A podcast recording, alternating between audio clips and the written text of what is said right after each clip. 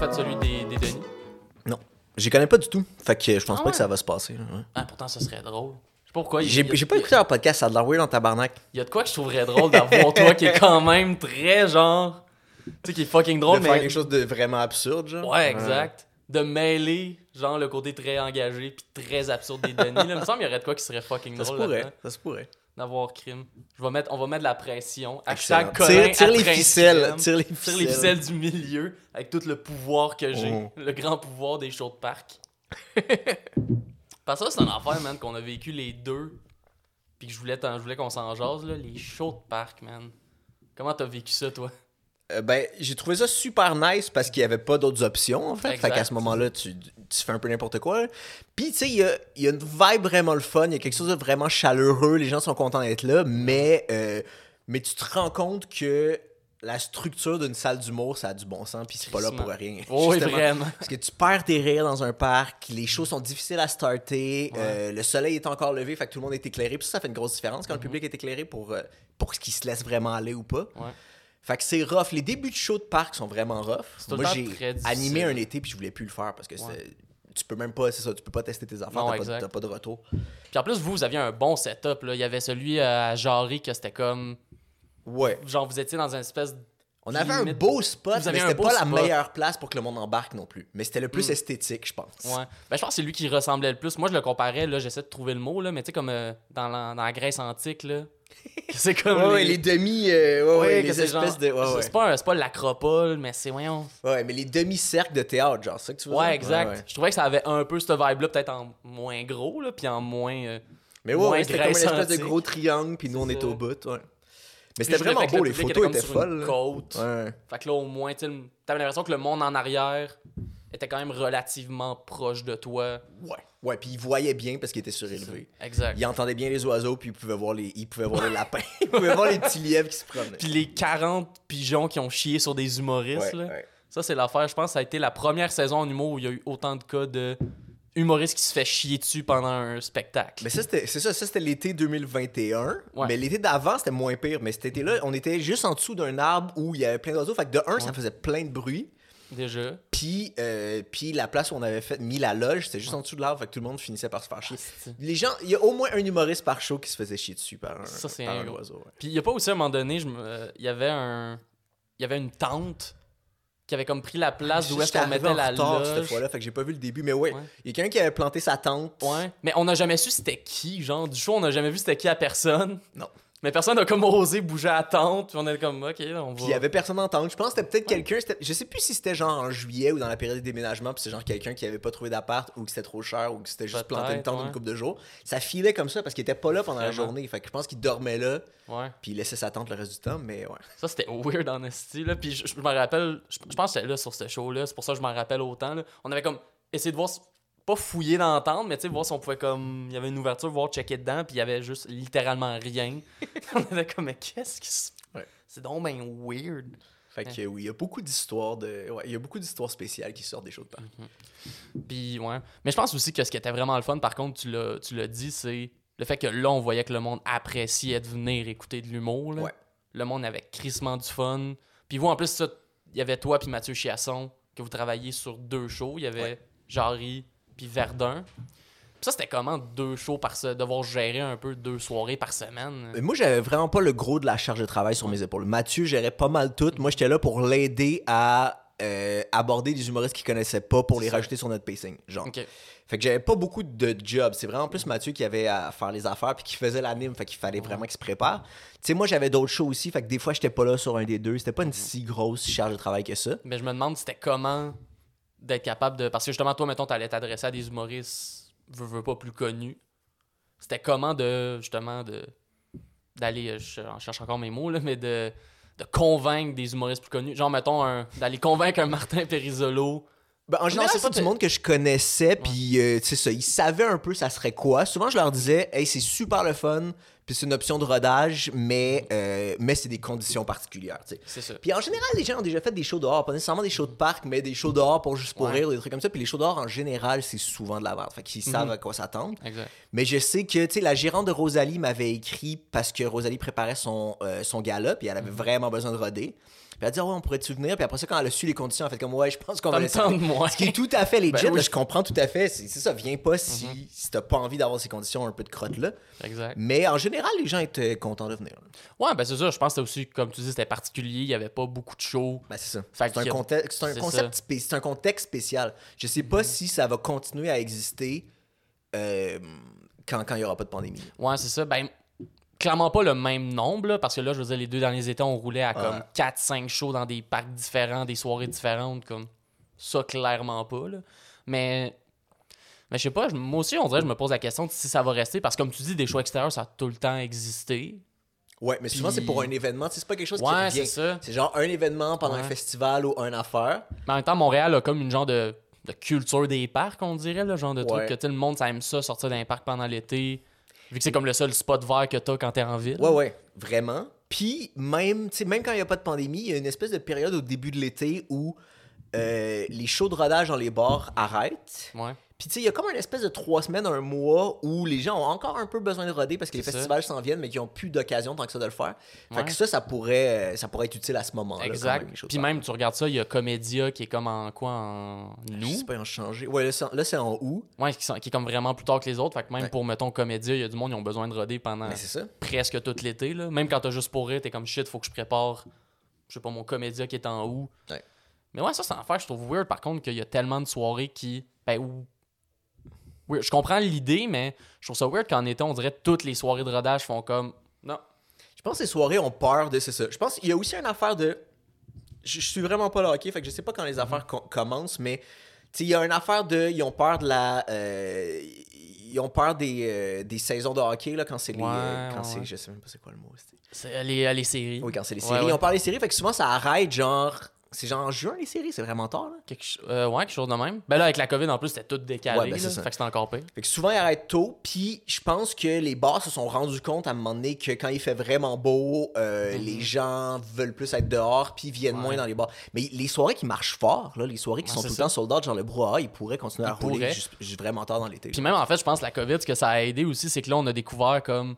Tu sais, faire un show de bar, t'es pas obligé de le faire en dedans aussi. Tu sais, il y a, y a des bars qui ont des terrasses Ouais, assez ouais. belles pour faire un. Vraiment. Je pense qu'il y a Alex Lapointe qui fait un show à Québec, euh, Ça se peut. qui avait commencé une soirée à Québec, que lui, c'était genre un bar à côté du centre Vidéotron, puis c'était la terrasse.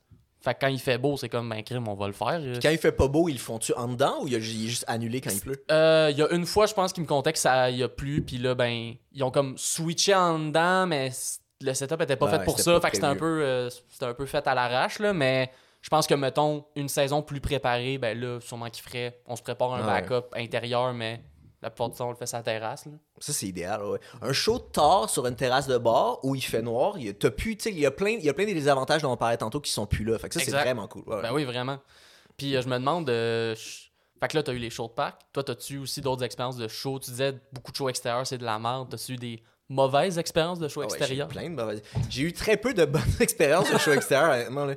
Des affaires, tu sais, des affaires genre jouer sur une scène extérieure à juste pour rire pendant l'après-midi. Ouais. Il y en a une que j'ai faite il y a une couple d'années, c'était vraiment ridicule. là. On est arrivé là, c'était genre à midi, puis ils nous ont dit. Euh, ils nous ont dit il n'y aura pas beaucoup de monde parce que le site n'est pas ouvert techniquement.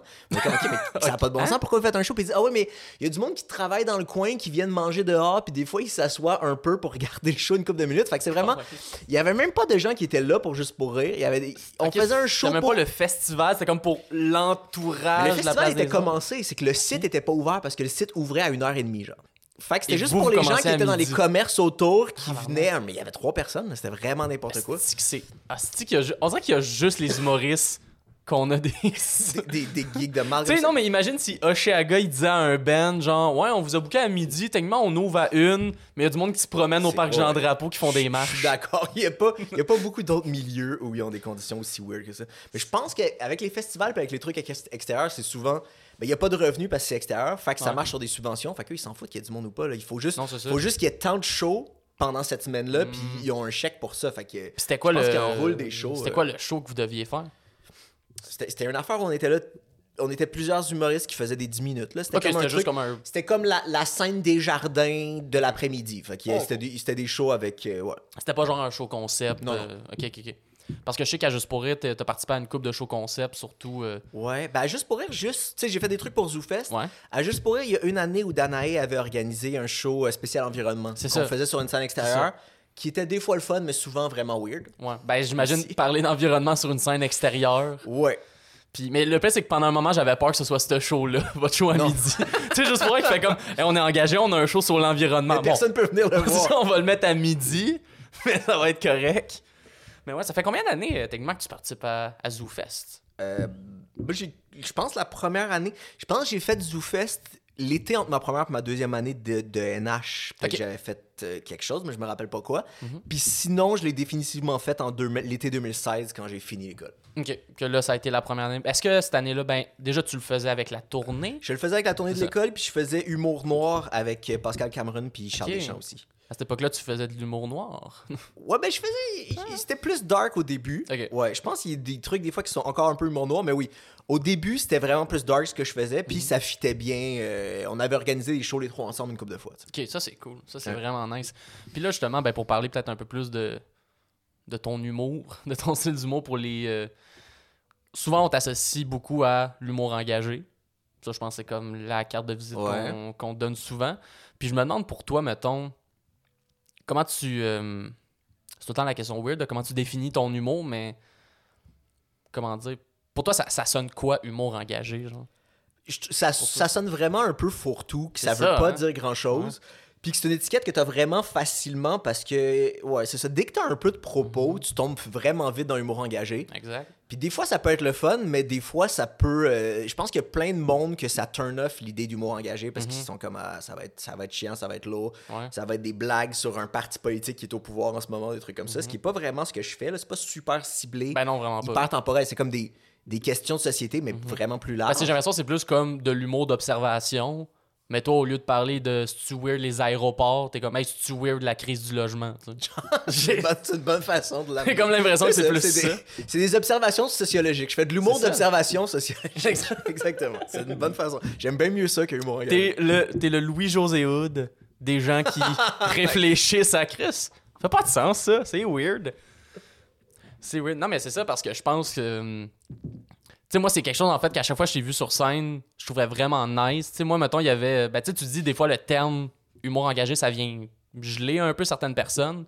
Puis même moi qui, tu sais, aime ça quand même, des fois, dans, dans mes jokes, avoir un message, tout ça. Des fois, j'entendais humour engagé, puis je pensais à certains humoristes.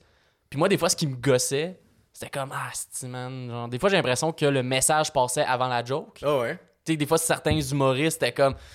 J'ai plus l'impression d'écouter une conférence en ce moment qu'un numéro d'humour. Puis ce que j'ai tout le temps aimé à 110% de toi, c'est que je sentais jamais ça. Ouais. C'est que je chantais tout le temps Il comme. y a des gags, puis il- il faut qu'il y ait un Tout gag. en étant hyper pertinent. C'est pas genre tu sacrifies du, mais- du propos pour la joke. Parce que des fois, il y a l'inverse aussi qui peut arriver.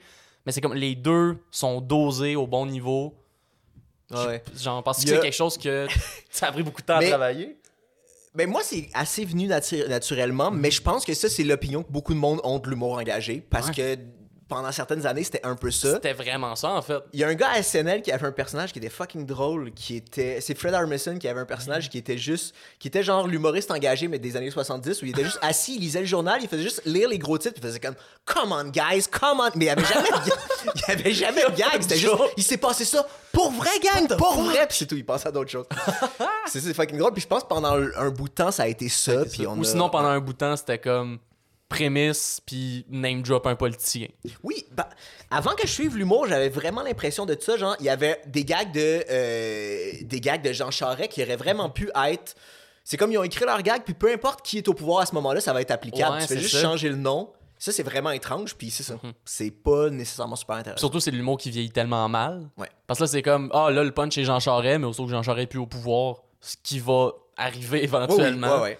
Mais eux, ils construisaient pour que ça vieillisse. En fait, c'était des gags pas super pertinents parce qu'ils Mhm. construisaient pour que ça vieillisse bien. De OK, Jean Charest sera plus là, la prochaine personne, je vais pouvoir juste mettre son nom en place, puis ça va fitter encore. Mais ça fit pas. Non, ben c'est ça, exactement.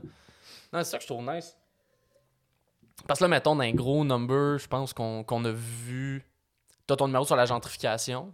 Ouais. Que moi, je sais que même à l'école de l'humour, euh, il y a Julie, Ouais, Dufort fait. qui nous le montre ouais. comme exemple. En fait, c'est drôle. Elle nous le montre à l'école de l'humour parce que c'est une école d'humour. Je veux dire, c'est logique. Mais je sais aussi que Euh, Il y a ma blonde qui a étudié à André Grasset. Ouais, elle donne des cours, André. Elle donne des cours là, puis elle donne ton, euh, ton numéro Ça, c'est nice. Je ça, comme exemple. Alors, comment tu te sens de savoir que tes textes sont étudiés à l'école privée? C'est super flat. À Grasset, en plus, c'est ça, c'est fou. C'est eux les gentrificateurs, en fait. C'est eux. Cinq ans plus tard, c'est eux qui vont les gentrifier.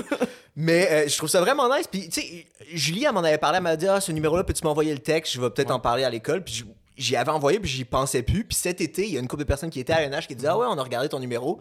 Puis, je trouvais ça super flatteur. Je trouvais ça vraiment. euh, ouais, vraiment C'est fucking nice pour de vrai. Parce que je sais pas, il y a comme de. Justement, comme j'ai. Il y a comme de quoi dans ton humour que c'est comme.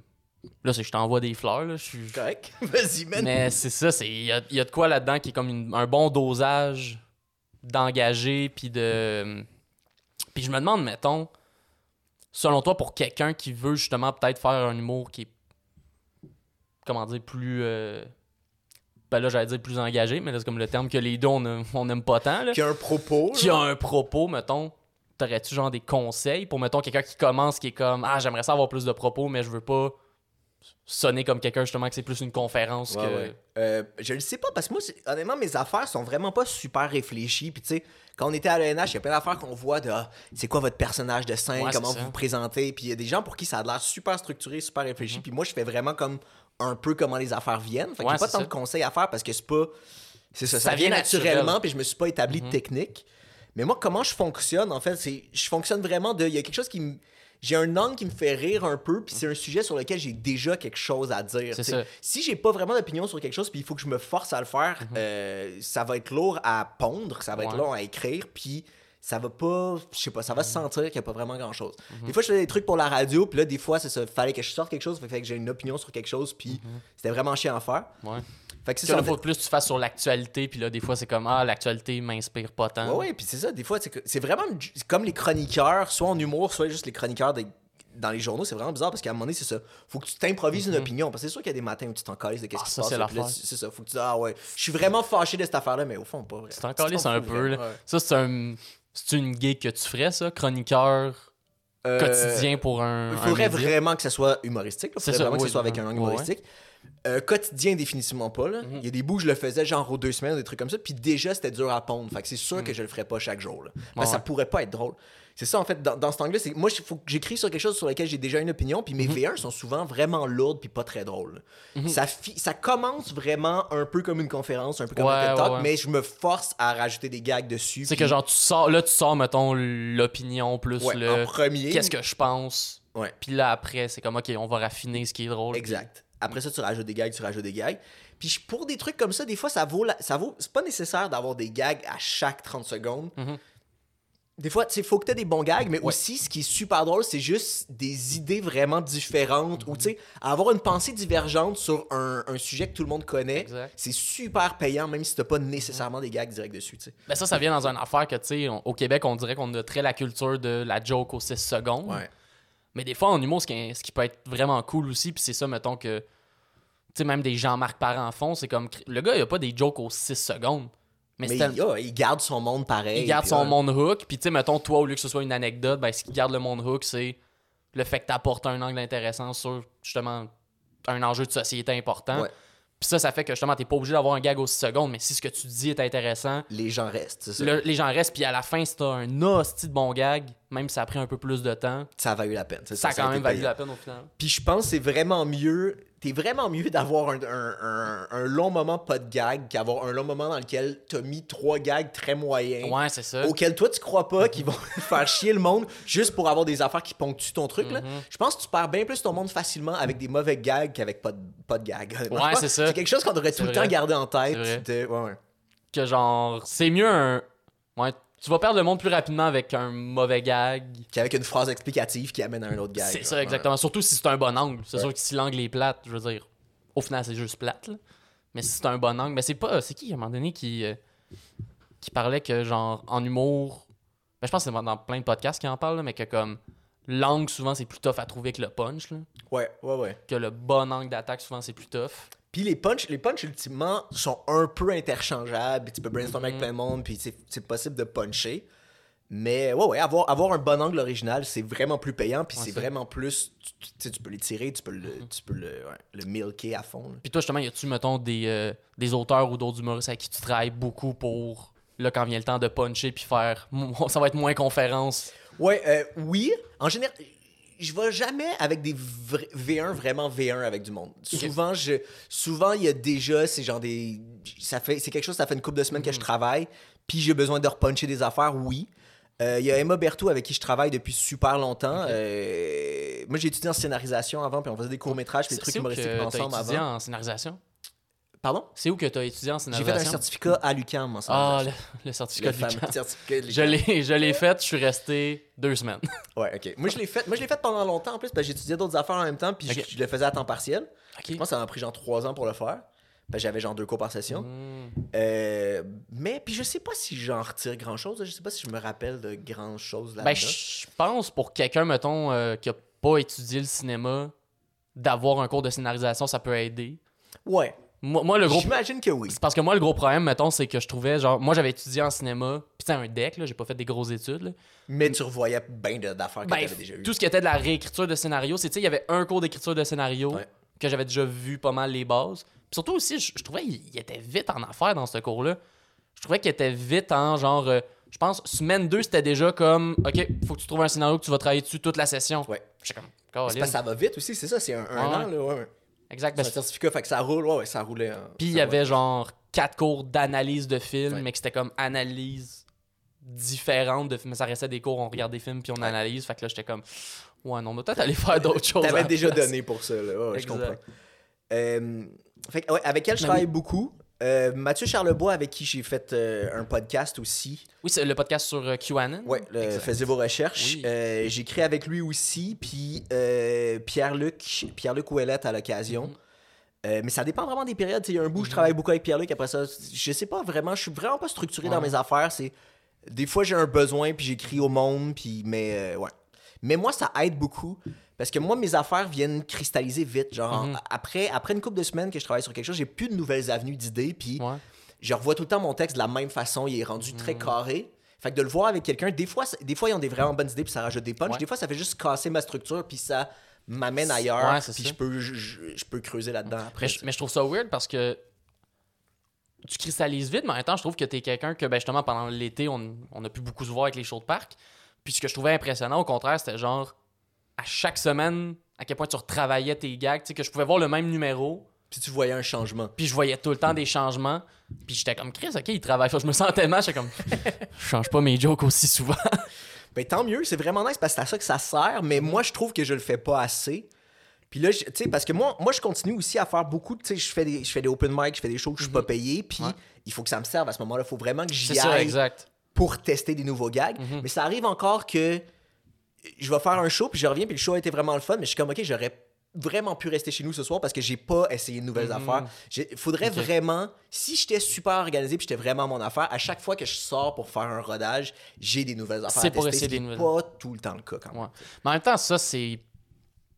Tu sais, ce serait la meilleure affaire, mais je pense aussi la réalité quand tu commences à avoir beaucoup de choses, c'est que là, c'est comme. le temps de les travailler. C'est ça, c'est que t'as juste pas le temps ou juste pas l'énergie, là. Je veux dire, même moi, il y a des moments, des fois, des semaines plus occupées, puis je suis pas rendu à avoir comme du 5 shows semaine, là. Mais comme des semaines plus occupées, des fois, je suis comme, ah, je pourrais retravailler mon texte, puis des fois, je suis aussi comme, ouais, là, j'ai pas le temps d'y penser, là. On va faire de quoi qui rentre, puis Ouais, c'est ça. on va faire de quoi qui est bon, puis ça va être ça, là. Mais justement, tu parlais euh, rapidement du, euh, du podcast que tu as fait avec euh, Mathieu Charlebois, c'est ça? Ouais. De faites vos recherches. Ouais, faisez vos recherches. Faisez vos recherches. Avec Mathieu Charlebois puis Liane Descarichen. Mhm.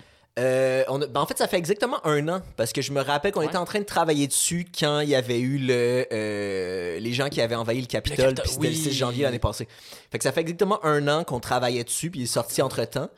Puis c'est son décortiquait QAnon puis on essayait de voir euh, oui qu'est-ce qui qu'est-ce qui est derrière ça. Ouais. Puis ça reste intéressant parce qu'il y a plein d'affaires desquelles ça a découlé, mais QAnon en tant que tel, c'est vraiment déconstruit puis c'est plus la même affaire parce que ça Ouais, ben c'est ça. vite, Là, je pense que ça. Ben là, déjà, comme il a été banni de tous les réseaux sociaux, puis même, je pense, Q. Il y a pas une affaire que Q lui-même a comme arrêté de poster. Ouais, il n'y a pas eu de pause depuis vraiment longtemps. Je pense qu'il n'y a pas eu de pause depuis plus qu'un plus an, en fait. Parce que Ouais, déjà, ouais, c'est ça. Fait que ça fait vraiment longtemps qu'il n'y a pas eu de post. Mhm. Mais en fait, puis tout le monde qui suivait QAnon, ça s'est. ça s'est ça s'est divisé. fait en plein de petites affaires. Il y a du monde Ouais. qui sont juste devenus hyper extrême droite. Il y a plein de monde qui sont devenus anti-vax. En fait, le, Mhm. le mouvement anti-vax avec la pandémie a, absorbé plein d'autres théories du complot. Ça, tout le monde est juste rendu anti-vax. Parce que, mettons, ouais, ben de base. Tout le monde est rendu anti-vax.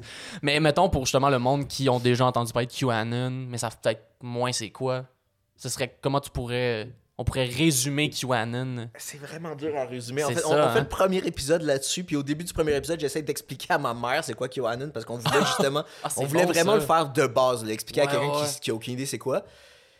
Mais c'est dur, c'est un, peu dur à expliquer, mais c'est euh, très large, là. ouais. Comme tu dis, ça englobe tellement de théories du complot ouais. qui existaient déjà. Là. Oui, c'est ça, plein. Puis ça, en tout du- c'est une théorie du complot de droite, extrême droite américaine qui baquait à fond Donald Trump, qui trouvait des excuses pour justifier tout le temps ce que Donald Trump faisait, puis Ouais. les échecs qu'il avait en fait. Mhm. Fait c'est une idée qu'il y a un deep state que, qui est euh, qui tire les ficelles de absolument tout derrière le, le vrai gouvernement. Donald Trump ouais. était contre ça, puis le deep state essayait de le faire arrêter, essayait d'y mettre des bâtons dans les roues tout le temps.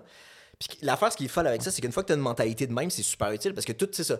Tout ce que tout ce que Trump réussit à faire, il est génial parce qu'il a réussi à le faire malgré tout ce qu'il plante, c'est pas de sa faute. est ça. Il n'y a plus aucune responsabilité. Il y a le deep state qui l'aime pas. Fait que c'est pas de sa faute s'il a ruiné l'économie. C'est le deep state. C'est ça. C'est ça. Fait qu'il y a plus, c'est ça. Il a plus à répondre de rien lui-même.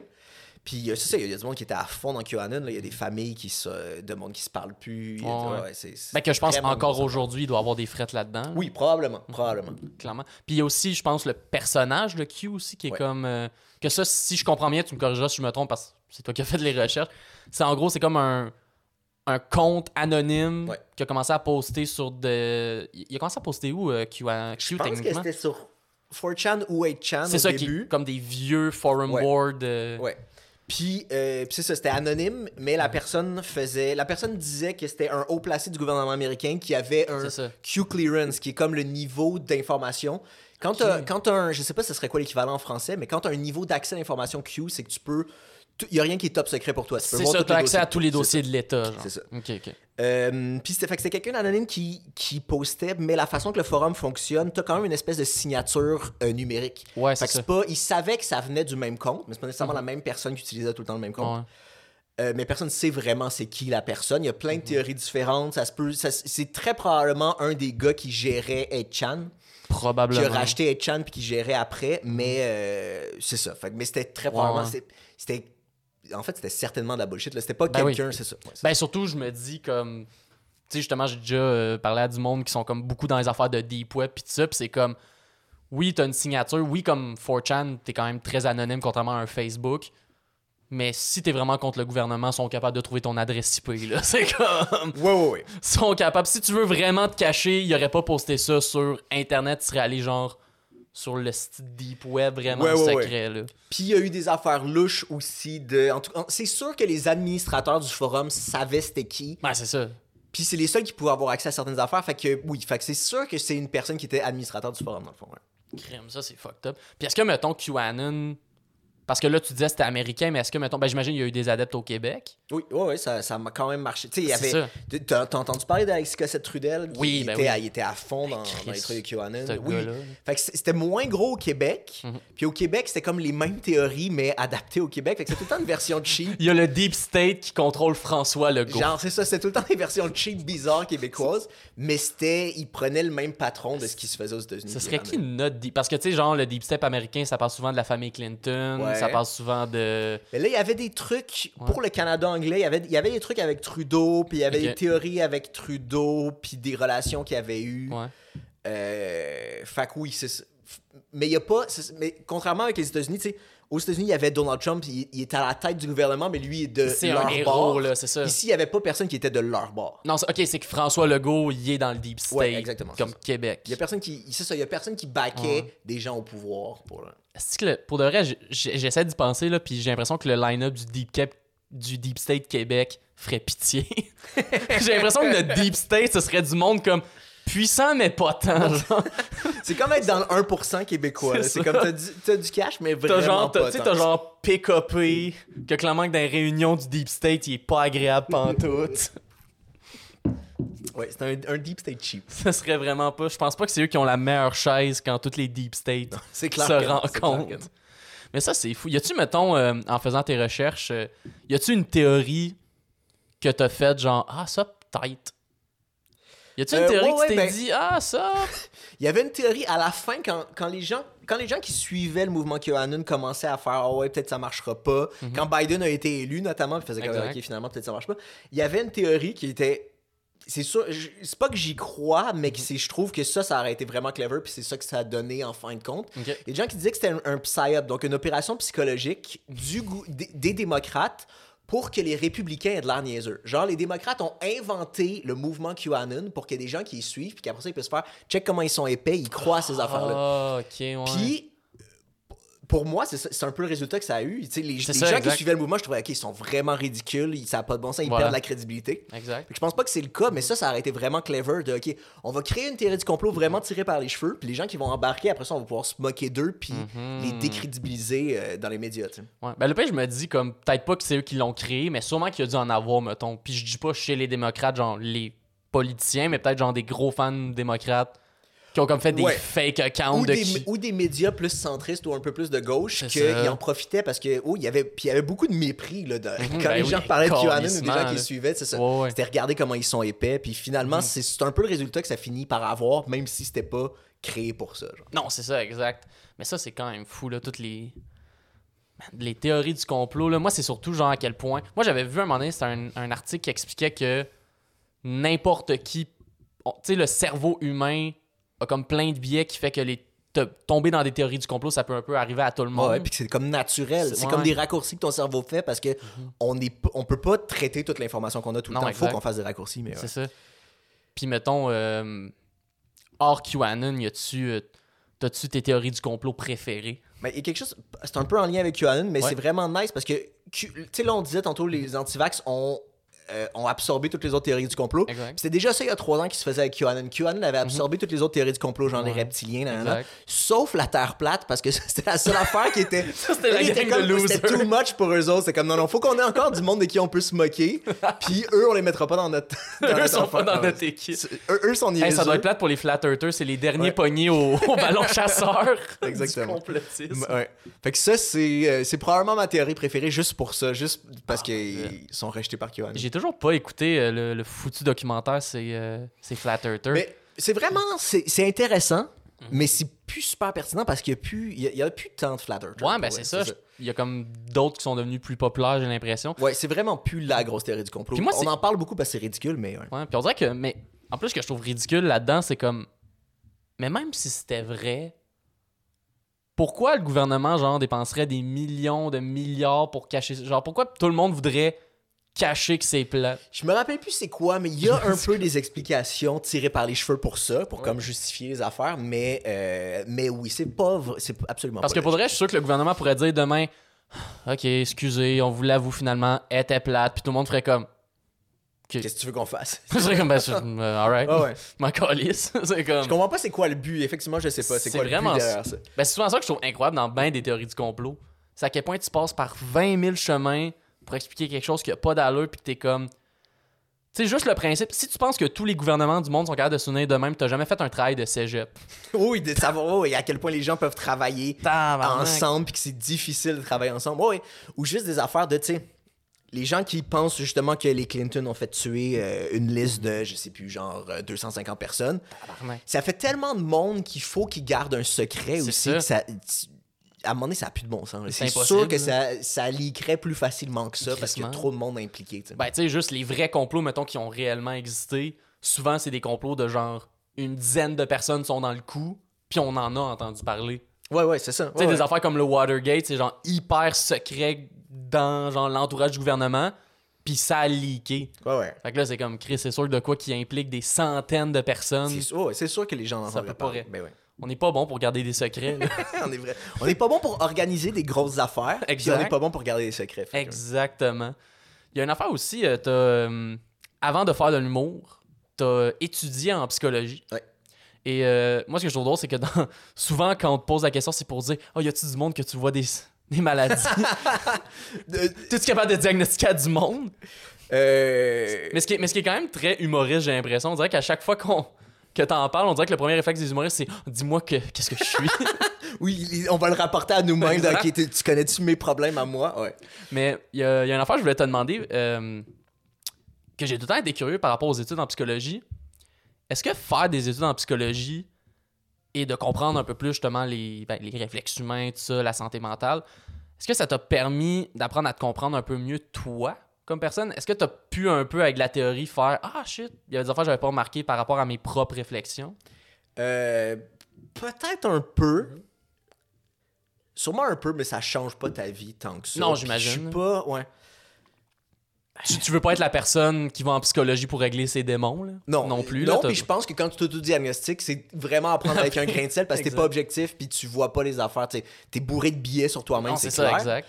Mais, euh, mais, mais il y a une affaire, je pense, quand les gens commencent à s'intéresser à la psycho ou étudier là-dedans, il y a plein de monde qui s'auto-diagnostiquent des affaires, mais éventuellement, euh, ils tassent ça parce que, Mm. Ça. parce que ça vaut rien. Genre. Oh, oui, tu réalises, je peux pas. euh, Mais je pense pas que je me connais mieux, puis je pense pas que je suis quelqu'un nécessairement de plus sain dans mon quotidien parce que j'ai étudié en psycho. Ok.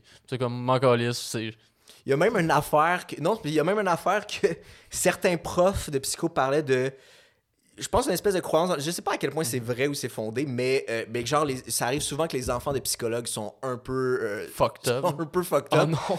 Puis ça, ça, ça prouve que justement, c'est pas parce que tu connais le développement psychologique des Ouais. enfants ou quelque chose comme ça que tu vas nécessairement mieux dealer avec ou quelque chose. Au contraire, Mhm. peut-être que. C'est ça, ou que tu vas leur donner trop de responsabilités, whatever. Fait que Ouais. c'est pas, pas, pas tout le temps utile. Ben, c'est clair que le lire trop académiquement, ça doit pas être bon non plus. Là. Ouais. De tout le temps. Ouais, c'est vrai qu'analyser tes propres émotions en étant tout le temps comme Ah, je me rappelle du cours 3. c'est ça. ouais. C'est vrai que ça doit pas être l'affaire la plus saine. Mais euh, toi, mettons, tu considères comment ton. euh, comment ça va, Colin? Comment ça va ta santé mentale? Maintenant, je trouve que ça va super bien. Il y a des périodes où ça allait pas très bien. Ok. Euh, pour différentes raisons. Mhm. mais, euh, mais, là, mais là, de toute façon, en ce moment, je suis médicamenté. Puis Ok. c'est pas, euh, c'est pas nécessairement la solution pour tout le monde. Puis Non, non, exact. Moi, j'ai été vraiment chanceux parce que j'ai eu un super bon fit. Puis une molécule qui a marché Ça, vite. On n'a Ok. pas, tu sais, il n'y a pas eu à faire plein d'essais-erreurs. Ouais, ouais. Mais pour moi, ça fait une gigantesque différence. ouais. Vraiment. Parce que moi, tu sais, je. C'était-tu, euh, si c'est pas euh, indiscret, c'était-tu plus pour dépression, anxiété Euh, plus... C'est les deux. Moi, je, moi, je le voyais vraiment comme dépression. Mhm. Euh, mais ce que je pense, c'est citalopram. Fait que ça. ça euh, c'est un antidépresseur. Citalopram, Yeah, team citalopram. Let's go. C'est ça, c'est un antidépresseur puis un anxiolytique aussi. Mhm. Puis moi, j'ai vu, des, j'ai vu une, une différence vraiment, vraiment vite. Mhm. Fait qu'il y a certainement un effet placebo, mais euh, avant que ça fasse un effet pour, le, pour, la, pour la dépression, ça prend, ça prend un, un assez long nombre de semaines, genre 6 à 8 Ouais, semaines. ouais, j'ai vu une différence vraiment vite. Fait que je pense aussi que j'avais une grosse accumulation d'anxiété que je j'interprétais comme de la dépression. Ouais, ben c'est ça. Mais j'ai vu une différence tellement rapide. Parce que je me rappelle qu'on m'avait. c'est le jour et la nuit. C'est ça, parce que moi, c'était plus pour l'anxiété que la dépression. Moi, c'était vraiment genre crise de panique. Puis je me rappelle que mon médecin m'avait dit à peu près la même affaire, que c'était comme, ah, ça va prendre quelques semaines à embarquer. Mais j'ai l'impression, puis là, je suis pas, euh, pas médecin, là, mais on dirait que pour l'anxiété, ça embarquait vraiment plus C'est ça que vite. j'ai compris. Moi, c'est- ça se peut que j'ai mal compris ce qu'un médecin disait, mais Mhm. c'est ça. l'e- L'effet pour l'anxiété est vraiment rapide, quelques jours. ça. Puis l'effet pour la dépression, ça prend plus de temps. Ok. Ah, c'est pour ça, ok. Uh-huh. Ben, une chance que moi, c'était juste un. Mais, une chance que moi, c'était euh, juste ouais, le plus vite. Puis moi, ça fait une grosse différence dans mon quotidien. Puis je me rends compte, tu sais, il y a des trucs. a- Je pense, tu sais, il y a des trucs, j'avais des symptômes que je me disais, OK, ça va pas bien en ce moment, mais il y a des affaires qui étaient devenues normalisées. C'était que comme je me rends compte après coup que c'est. Tu sais, Ouais. je, me suis, je me suis rendu compte en- quand j'ai quand, quand j'ai pris mes médicaments que ça faisait vraiment longtemps que j'avais pas des bons matins où j'avais envie de commencer ma journée. Mm. Puis que je me réveillais pas en faisant comme, ah non, pas encore. Genre. Puis après coup, après coup, je me rends compte que, que c'est C'est comme- pas normal. Non, c'est ça, c'est pas Ouais. normal, puis c'est quelque chose que je traînais depuis plusieurs années, tu sais. Oh, Chris. Ouais. Ça, c'est quand même fou de réaliser. Fuck, c'est pas normal que tous les matins, j'avais pas envie de me lever. ah, c'est peut-être quelque chose de pas bon. Mais il y a plein d'affaires que c'est ça, après une couple d'années, c'est comme. T'as l'impression que c'est ton tempérament un peu, puis des fois c'est Mhm. vrai. Tu sais, il y a ton- il y a ton vrai tempérament, il y a ton contexte de vie, mais il y a aussi de la chimie dans ton cerveau qui. Exact. c'est- un mix de tout plein d'affaires, ça. Puis euh, souvent, on dirait qu'il y a l'espèce de.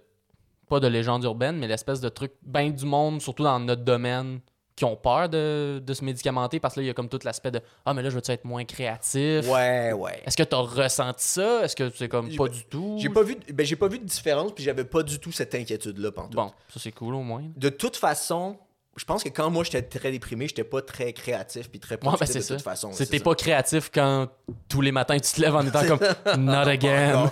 Où ta créativité est vraiment triste. C'est ça. Oui, oui. Puis, ouais, moi, je suis beaucoup plus productif quand je, quand je me sens bien. Puis Ben oui. je- ouais. Ben, je pense comme la plupart du monde. surtout, en fait, c'est le fun. Aussi, j'ai l'impression juste en. Sais, faire de l'humour, c'est aussi un peu faker la joie. Là. Fait que c'est comme Ouais. plus facile quand les matins, Ouais, ouais. t'es déjà en mode Ah, ok, ça va être le fun à soir, ça va être cool. Oui, puis moi, ça, ça se peut aussi. Tu sais, je sais pas à quel point c'est vrai ou c'est moi qui ai cette impression-là, mais j'avais l'impression que c'est plus efficace sur scène quand j'ai commencé à être médicamenté aussi. Ouais. Parce que j'avais j'ai l'impression que j'avais un, un edge de moins de. Tu sais, si je suis super anxieux, ça, ça, ça paraît dans le non-verbal puis dans la façon que je suis sur scène. Puis tu sais, si je suis. Si je suis plus casual, relax, tout Mhm. passe mieux. Puis je pense qu'il y a une petite, une petite nuance, des petits Exact. tons de, de gags différents, mais j'avais l'impression que les affaires marchaient mieux quand. euh, ouais. Ben, c'est ça. j'allais c'est- bien. C'est des trucs qu'on réalise pas, en fait. là. C'est des trucs, ben, comme tu dis, que là, c'est comme. T'as l'impression que c'est ton attitude commentée, mais qu'à l'extérieur, ça paraît plus. Ouais, ouais. Ah non, lui, il est juste anxieux pis stressé. Oh, il, il va pas super bien. Il va pas ça. super J'ai de la bien. misère à embarquer dans ses gags, j'ai l'impression qu'il va pas super bien. Ça. Ben, le pire, je peux relate quand même. Là, moi, au début, quand je commençais, j'étais hyper, hyper stressé, puis ben, hyper anxieux. Puis là, mettons, avec le temps, ben, il y a eu une amélioration de juste comment on évolue comme artiste. Mais je pense aussi qu'il y a eu une évolution de, justement, me comprendre mieux, savoir qui je suis. Puis ben, là, il y a eu la, la médicamentation qui est rentrée. J'ai de la misère avec mes mots, hein. qui est rentrée. Fait que je pense que là, ça fait que juste ça, Ouais, ouais. sans même avoir à activement travailler sur genre ah comment je suis sur scène juste de même par réflexe ça fait Chris t'as de l'air mille fois plus Oh, confiant T'as de l'air confortable sur scène, fait que les gens sont pas en train de se dire Ah, il va-tu se planter? Il y, a- il y a une affaire, je pense souvent le. Ce qui bloque le plus le public là, avec l'humour, c'est souvent quand ils sont trop empathiques. là, les gens qui sont Mhm. comme Ah, je serais tellement nerveux à sa place. exact Puis, ah, j'espère vraiment que ça va bien aller pour cet humoriste-là. C'est sûr qu'il t'embarque Ouais, pas dans ben ce oui. temps-là. T'es comme stressé pour la personne. non c'est ça t'es sénère là ben, c'est pour ça aussi que tu veux pas avoir tu sais quand, quand tu fais une blague surtout genre ceux qui font beaucoup d'humour d'autodérision puis là, là ça fait un oh Ah oui, c'est ça. Ouais, là ouais. t'es comme ok non non non faut pas faut pas aller là, là c'est pas là qu'on voulait. C'est pas ça qu'on voulait. c'est correct là le but c'est c'est supposé être drôle d'être pas supposé prendre Justement, dans l'attitude que t'as, c'est ça. Ça va faire une. Tu vas avoir exactement le même gag, mais ça va être le jour et la nuit versus si les gens embarquent avec toi ou s'ils trouvent que c'est triste. Genre. Ben, je pense aussi c'est que les gens veulent. J'ai l'impression. Tu sais, c'est toi le capitaine de l'avion, puis ils veulent avoir confiance. tu sais. Ouais, ouais, ouais. C'est vraiment, ils veulent comme, ok, si lui sait où est-ce qu'il s'en va, On peut, on peut s'abandonner. on peut s'abandonner. Puis surtout, genre, euh, quand c'est de l'humour très absurde, là, moi j'ai des collègues à l'école qui font euh, de l'humour fucking absurde. Puis à un moment donné, c'était comme, c'est fucking drôle ce que tu fais, mais là, si toi-même t'as pas l'air d'aimer ton idée, Ouais. Si t'as pas confiance en ton idée, puis t'as fait pas à 100%, ben là, t'es comme le pilote qui est comme, ah, on, on s'en va là peut-être. Puis tout le monde est comme. Puis tout le monde est cringe. Ouais, Tout le monde est comme, oh non, peut-être qu'on va juste s'écraser au milieu de l'océan, puis je suis pas down. Ouais. Mais euh, sinon, on a jasé de. Ah oui, mais c'est- t'es. Man, t'es venu en vélo. Et ça, on en jasait un peu avant d'enregistrer, puis ça, ça- Man, le monde qui font du vélo l'hiver, je trouve ça passionnant. Mais moi, je trouve ça cool. Mais c'est ça, comme je te disais, j'ai pas. J'ai pas eu un vrai hiver de bicycle encore ça. parce que je le fais depuis deux ans. Puis les, les deux, c'était dans les périodes de pandémie Exact. où j'ai pas tant de shows, j'ai pas tant de déplacements à faire. Mhm. Fait que tu sais, je fais du bicycle l'hiver, mais j'ai quatre déplacements par semaine à faire. Fait que c'était quand même correct, c'est ça, pas, pas fou. Mais moi, j'adore ça. J'aime même mieux ça que le vélo l'été. Ah ouais? Ouais, ouais. Je sais pas, c'est c'est super énergisant, c'est c'est vraiment cool. Puis je fais moins d'exercices dans mon quotidien que l'été. Ouais, ben ça, de Fait que j'en ai plus besoin, je pense. Ok, ouais, ouais. Mais je me demande. euh, Mais moi, on dirait l'affaire, c'est que c'est comme. Tu sais, quand il fait fret. Ben là, toi, je t'ai vu arriver, puis t'étais quand même bien équipé. euh, Ouais, puis j'ai crissement pas frais. Mais en fait, je suis pas si. Tu sais, je- suis équipé, mais c'est pas du Ouais. stock si chaud. là. J'ai comme un truc. J'ai comme une espèce de, de, de sous-vêtement de ski, là, une espèce de, de truc à manches longues, Ouais, ouais. mais qui est pas super Un chaud. genre puis un- de, de soute, pas de soute, mais euh, un. Je cherche le mot encore, là, mais un. Je sais pas c'est quoi le mot. Non, moi non plus. Mais ça, puis un, un coupe-vent euh, qui est vraiment juste un coupe-vent vraiment pas épais. Puis avec ça, j'ai pas, j'ai pas froid, là. Parce que t'es en train de faire de l'exercice aussi, tu sais. C'est vrai, effectivement. Puis là, ça, tu me disais que toi, en gros, c'est des pneus cloutés. Ben, un pneu clouté Ouais. que t'as. Fait qu'il pour- faut que je switch, c'est ça. J'ai un, un pneu clouté en avant, puis en arrière, j'ai le même pneu que j'utilise tout le temps. Ok, Fait que je switch juste quand il commence à avoir de la neige. ok. Puis ça fait la job, là. Moi, je glisse Ah ouais. pas. euh. Puis même à, même à Montréal, mettons que c'est les grosses côtes. euh, Ça se fait super bien. Je reste sur les pistes cyclables le plus possible. Puis là, Mhm. avec le rêve, c'est vraiment fou parce que c'est super bien déplié, Oui, vraiment vrai. vite. Je comprends pas comment c'est possible. Pour vrai, tantôt je m'en venais. Je pense pas que ça se peut parce que ça coûterait bien trop cher, mais j'ai Mhm. vraiment l'impression qu'il y a des portions de la piste cyclable où, euh, quand ils l'ont construit, c'est de l'asphalte chauffant. Genre. Ça se peut Que pas. genre, ça, ça neige pas du tout dessus. Il n'y a pas de glace, c'est vraiment mieux déblayé. C'est super bien déblayé. Il n'y a, pas- y a, y a pas de glace, puis il n'y a même pas de sel, genre comme s'il y avait une machine qui avait déblayé. Fait que Ouais, je comprends pas comment ça fonctionne, mais c'est super clean. Quand tu restes sur Valérie Plante a mis tout l'argent Ah, là-dessus. fait bien ça. Elle a caché des chaufferettes en dessous des pistes cyclables. Je sais pas, je pense, je, pense pas qu'ils ont fait ça de même, mais pour vrai, c'est c'est super bien déblayé. Ok, ok. Crime, il est en train de me convaincre. Ouais, je sais. Il est Ça en train de me peine, convaincre. On, va convaincre le monde, faites du vélo l'hiver, puis on n'aura plus besoin. Personne va regretter ça. Personne va regretter, mais. euh, puis toi, mettons, si tu par souci de juste. souci environnemental, souci d'économiser, souci C'est de. un mix de plein d'affaires. C'est un mix de. je suis euh, je suis très environnementaliste puis je suis très cheap dans la vie puis c'est le fun parce que C'est le bon mix deux, des ben oui c'est deux affaires qui se rejoignent de je tu sais je, je sais pas c'est quoi c'est quoi mais en fait j'ai- j'aime ça sauver du cash même si Mhm. je trouve ça je trouve ça satisfaisant quand je sauve de l'argent à chaque Ouais, fois même ouais, si au- au-delà du fait que j'ai plus d'argent dans mes poches genre je Mhm. trouve ça satisfaisant de, ah, ok j'ai j'ai trouvé une solution pour que fait, que- Exact. fait que j'aime ça c'est ça fait que ça c'est ça ça répond aux deux besoins en Mhm. même temps de C'est pour ça les shows de parc, pas besoin de payer une salle. Pas besoin de louer. T'arrives avec un speaker économique, je sais puis on encourage la nature. Puis on demande aux gens de faire des contributions, mais ça, ça marche pas très bien.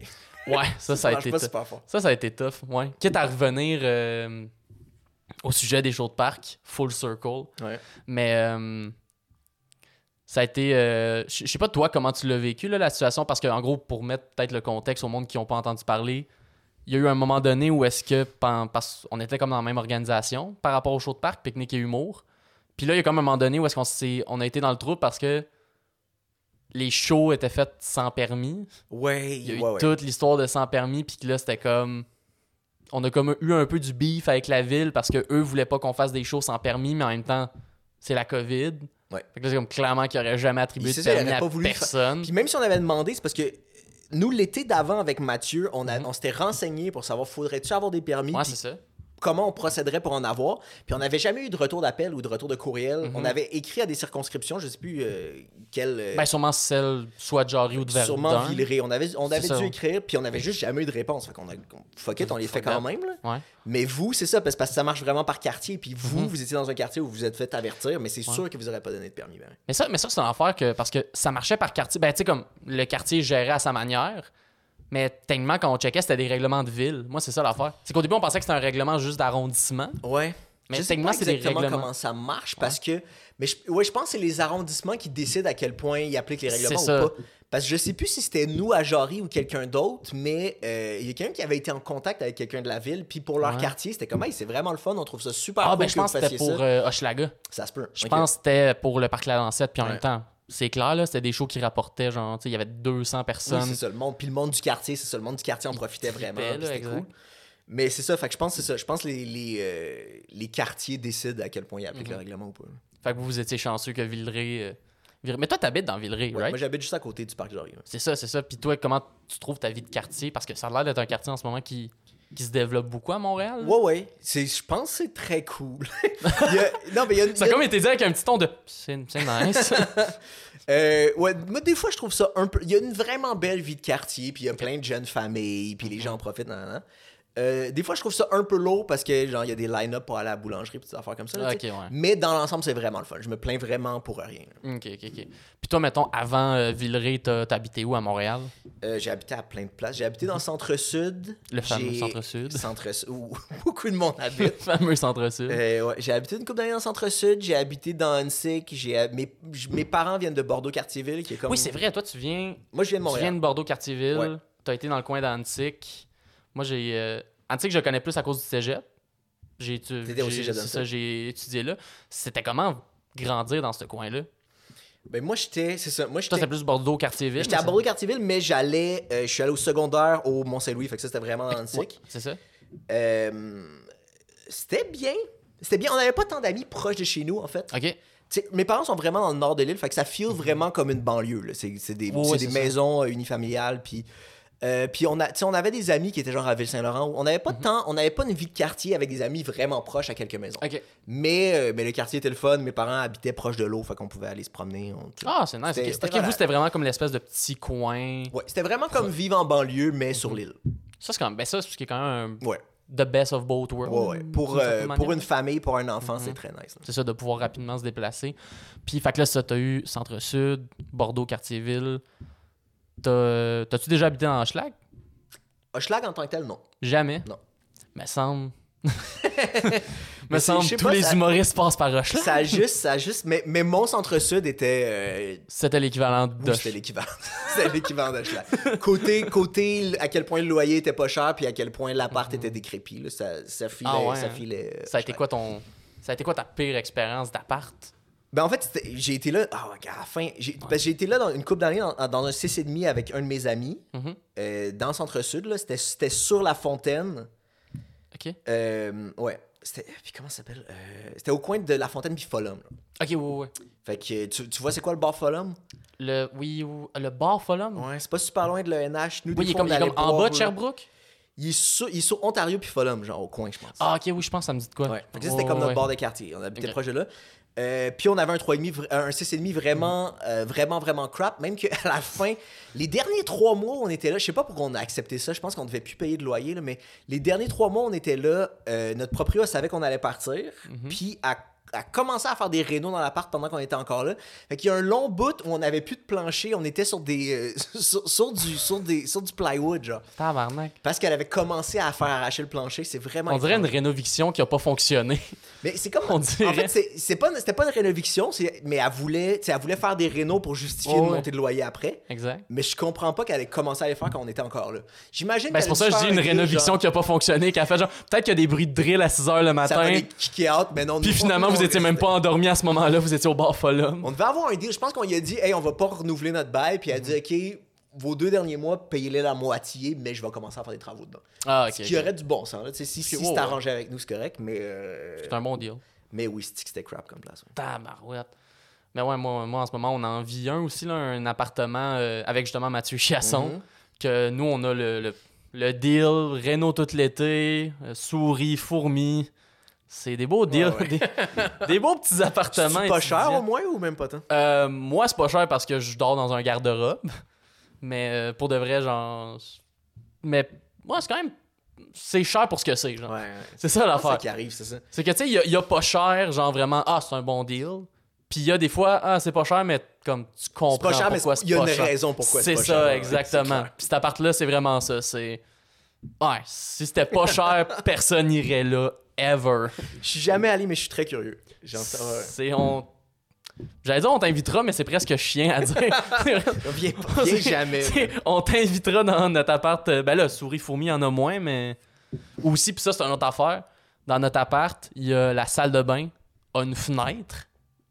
Genre, comme pour donner une idée euh, aux gens audio, t'as la salle de bain, puis juste à côté, t'as la cuisine. Mhm. Cuisine slash salon, parce que c'est comme juste une pièce pour nous. Puis le mur qui est connect, il y a, il y a une fenêtre. Fait que t'as une fenêtre de ta salle de bain, mais qui donne pas dehors, qui donne dans la Qui cuisine. donne sur la cuisine. c'est comme les loges du jockey où la ventilation donne dans la toilette. filles. Directement, oui, ça? Ça oui, si bon sens. Ça, c'est ridicule. Mais euh, ouais, fait que c'est vraiment pas pratique. Fait que tu, vous, la fenêtre est tout le temps fermée. là, Tu veux Ben, pas... en fait, là, elle est fermée, mais quand je suis arrivé, en plus de ça, il y a une des vitres qui était pétée.